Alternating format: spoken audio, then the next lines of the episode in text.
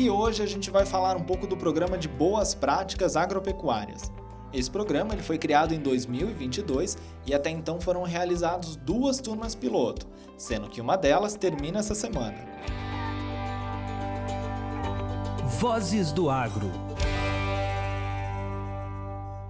E nesses pilotos, o programa tem sido implementado em propriedades e é um projeto muito promissor que em breve estará aí no nosso portfólio.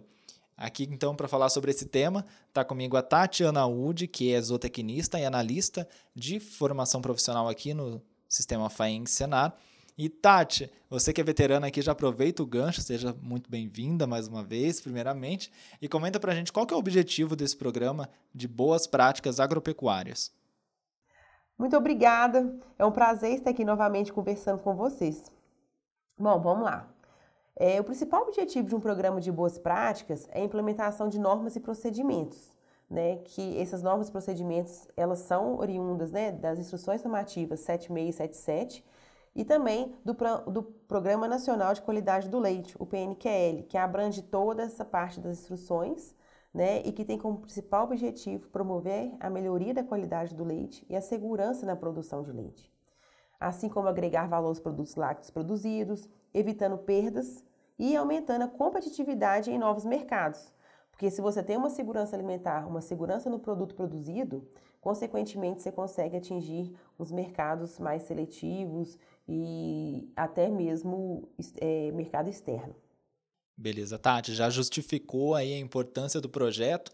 E aqui, o BPA ele é direcionado para que tipo de produtor? É para o pequeno e médio? É para o grande também? Bom, o BPA ele é direcionado para qualquer tipo de produtor de leite né? Sendo ele pequeno, é, ordenha manual, sendo ele grande, até de ordenhas mecânicas, robotizadas, enfim. Ele é um programa que ele pode ser implementado em qualquer situação, porque as exigências, né, ele se adequa à realidade do produtor ali. Não tem nenhum pré-requisito. O único pré-requisito é o produtor realmente querer implantar isso na propriedade dele. Né? E ele também pode ser implementado em qualquer tipo de produtor de leite, desde produtores que fornecem para grandes laticínios, para empresas, e também para produtores que produzem os seus derivados lácteos, como produtores de queijo Minas artesanal, o nosso famoso QMA. Né? E a gente também criou esse programa com o objetivo também de atender os nossos produtores que, que participam do ATIG da agroindústria, né? que é realmente da agroindústria e do queijo Minas artesanal. Legal, Tati. E assim, quem quer participar? Então, como que esse programa ele é estruturado ali na, na propriedade? E quais são as áreas, né? Você já adiantou aí a questão da, da ordenha, mas quais são as áreas das propriedades que são trabalhadas dentro do, do programa de BPA? Bom, é, o programa de BPA ele é, são turmas né, de 10 a 12 propriedades e em cada propriedade pode participar até no máximo três pessoas por propriedade. Né? Ele tem uma carga horária aí por propriedade de 22 horas. E ele é dividido em seis módulos. Então, eu vou falar um pouquinho, bem resumido, de cada módulo aqui. A gente tem o módulo 1, que é um diagnóstico inicial da propriedade, onde tem uma reunião virtual com todos os participantes para apresentação do conteúdo técnico, né? A, a questão do, dos boas práticas, das instruções normativas. E uma visita presencial, onde é aplicado uma lista de verificação e, com base nessa lista de verificação, é feito um diagnóstico de cada propriedade, a situação do que, que são os pontos a serem trabalhados. Já o módulo 2, é, ele é feito de forma virtual, eles são trabalhados os temas de saúde do rebanho e instalações da propriedade. Temos o módulo 3, que também é virtual, ele é trabalhado a questão de manejo de ordenha, qualidade da água, higiene de equipamentos e instalações e a refrigeração do leite a gente pode resumir aí que esse módulo 3 ele é da qualidade do leite, porque todos esses itens que eu falei, ele compõe a qualidade do leite. E esse módulo 3, ele é um módulo presencial também, onde que os nossos instrutores é, acompanham, ordenham e dá as de, e demais orientações, né, para realmente ajustar aí esses pontos. O módulo 4, ele é virtual, ele é de nutrição animal, né, ele contempla a garantia dos alimentos e água em quantidade e qualidades adequadas, né, atendendo às exigências das categorias animais. O módulo 5, também virtual, ele é treinamento de pessoas, bem-estar animal e sustentabilidade ambiental.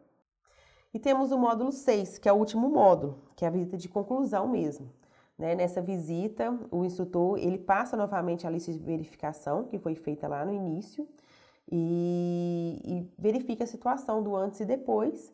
E se por acaso ainda não ter feito, não ter ajustado todos os pontos, ele realmente passa a orientação novamente, mas ele, né, ele tem aí um percentual de itens críticos e não críticos a serem atingidos como metas, né? A gente tem a meta de atingir 100%, é, regularizar 100% dos itens críticos, eles estarem conforme, e no mínimo 80% dos itens não críticos. É um programa completo visando aí atender as necessidades do produtor rural, do produtor de leite, né, especificamente. É o programa de boas práticas agropecuárias, que em breve vai estar aí disponível no portfólio do Sistema FAENG Senar.